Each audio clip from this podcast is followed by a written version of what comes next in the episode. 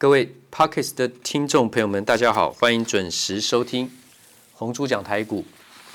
王，我是资深分析师主讲人王可立。那么我们今天讲一下，复习一下 G A N Galen Nitride，哦，就是氮化镓累晶成长。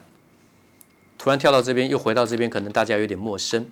就算是老的听众，已经听了一段时间的听众，可能都还要再稍微回想一下，因为这个跟环球金有关，这周最大的大事莫过于环球金，还有另外的就是联电创了十四年以来的新高，继续上涨，嘎空单，嘎空手。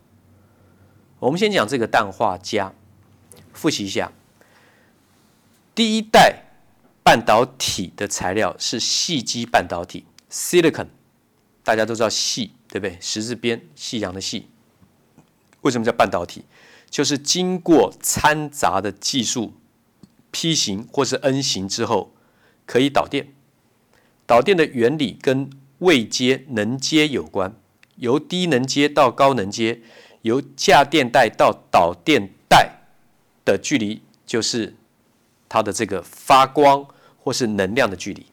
细是不发光的，细基半导体是不发光的，发光的一定是。化合物半导体就是第二代的化合物半导半导体的第二代材料是砷化钾。文茂、宏杰科就是在做砷化钾代工，帮国际大厂像 Skyworks、Covo、Covo 这些呢做代工。那这些呢就帮苹果手机做功率放大器、射频元件。所以台湾这些厂商、龙头厂商、代工厂商帮他代工。文茂这家公司就等于是细晶圆。晶圆代工龙头台积电的角色，它是氮化镓啊，对对不起，它是砷化镓第二代化合物半导体代工的龙头股。台积电是细基半导体晶圆代工的龙头股，用细为材料的做的半导体晶圆代工的龙头股。稳茂代号三一零五的稳茂是第二代化合物半导体生化钾。晶圆代工的龙头，听字面意思，大家也知道啊。因为我们这边是蝌蚪班、幼幼班，所以要用非常简单的方式帮助听众了解，为什么叫化合物？那就代表不是只有一个元素嘛，有生有加嘛，对不对？有生化加，有磷化銦。那不管是用什么元素合在一起，称作化合物，有有一个合作的合，那就代表它是有两个，甚至两个或两个以上的元素。合并的本质有没有变？本质其实没有变，它是出现一种化学现象。可是呢，这个今天不是我们要讨论的重点。就像你讲元件，元件一元复始，万象更新的元，还是原子小金刚的元，都可以呢。其实是代表 origin，就是 origin，就是原来的意思，就是 root，原来根的意思。这个下次再讲。我们现在只要复习三代半导体。第一代矽基半导体最先进制程是台积电的晶圆代工，已经做到了七纳米、七纳米 Plus、五纳米都已经量产了。再接下来就三纳米、两纳米都已经过了 Pace Finding，已经要进入怎么样研发后面阶段，要经过试产还要量产，未来量产。所以矽基半导体，因为它是单一元素矽元素做的半导体，它需经过掺杂砷。啊，这个三三 A 族或是五 A 族元素，对不对？它才会形成八隅规则，形形成 P 型半导体或 N 型半导体。这个我们之前讲过，P 型半导体是以电动为传载电流的方式，N 型半导体是以电子，电子是带负电传载电子的方式。不管怎么画，不管几个跟几个合在一起，不管怎么掺杂，不能超过八个键结电子，叫巴宇规则。好，这个我们讲之前讲过哈。第二代是砷化钾、磷化銦，哦，那第三代呢，就是碳化矽跟氮化钾。大家知道碳化矽跟氮化钾，你们只要听到这个第三代化合物半导体，我相信大家也都已经最近都会陆陆续续听到，因为这很热了。你有一个大的方向去记就好。第一点，碳化矽是 SiC，英文的符号。元素的符号，化学元素的符号是 SiC，Si 就 silicon 的缩写，S 大写，I 小写就好。那是 silicon 矽，C 是 carbon，所以等于是碳化物，对不对？就 silicon S I C silicon carbide。G A N 那个 G A 是 gallium 啊、哦，那个 N 是 nitride，nitride 那也就是氮气，有没有？人家那个笑气就是那个氮气，有没有？gallium nitride G A N。碳化系 SiC 跟氮化镓 GaN 就是所谓的第三代化合物半导体最先进的材料。这最先进的材料最主要是用在功率放大器还有高频通讯。碳化系最主要是用在高功率的元件，好比说快充，要能够阻抗大电流跟大电压的。第一代的细元素做的半导体。没有办法承受大电流跟大电压，可是他们适合做最先进的制程，逻辑 IC、高速运算，像 CPU 中央处理器、GPU、FPGA、AI 人工智慧这种高效能运算晶片，那是需要细基半导体来做，才能做到微小化。可是他们不耐大电流跟大电压，任何一代的半导体材料，不管是第二代还是进入到第三代。都不会取代第一代矽基半导体的地位，因为应用的方向不一样。好，你要有这个概念。我们刚刚讲第三代化合物半导体要记住的，碳化矽跟氮化镓，它们自己在主要分成五 G 手机高通讯元件的高频原微波通讯的比较适合的是氮化镓。那么另外快充充电阻抗大电流大电压的是碳化矽。碳化系基本上这种材料是做来碳化系金棒。那个长晶速度很慢，是第一代矽基半导体长晶速度的十分之一。哦，对不起，十倍，十倍，十倍。也就是说，同样假如说要拉一公尺的细晶棒，也许五天就搞定了。干锅，然后就用拉筋啊，旋转拉筋，用金种当这个这个金种啊来拉筋。可是如果是要长碳化系的话呢，五天大概只能拉出十分之一的长度而已。所以它非常难，非常贵，非常硬，非常脆，也不好切割。好，我们今天要复习的是上一次讲的十月二十六号，你看到现在已经一个半月了，快一个半月了。那时候讲氮化镓第三代化合物半导体，氮化镓磊晶成长的三种方式，在不同的基板，有在讲的蓝宝石基板，这是最便宜的。啊 Gallium on sapphire，sapphire 就是蓝宝石这个基板，sapphire substrate 就用蓝宝石基当基板，然后上面去磊晶氮氮化镓。还有第二种是用细细基细板，Gallium on C silicon 就是在细基上面当基板，用细当基板，材料当基板，然后呢去磊晶长这个氮化镓。因为晶格不匹配，单晶跟多晶不匹配。所以比较难做，但是技术我说比较难接的好，就说良率会比较低。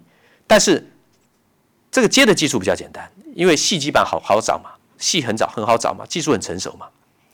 但功能最好的、晶格最匹配的，就是碳化矽这个材料当基板，上面去磊晶长氮化镓，就 Gallium on silicon carbide，就是这个意思。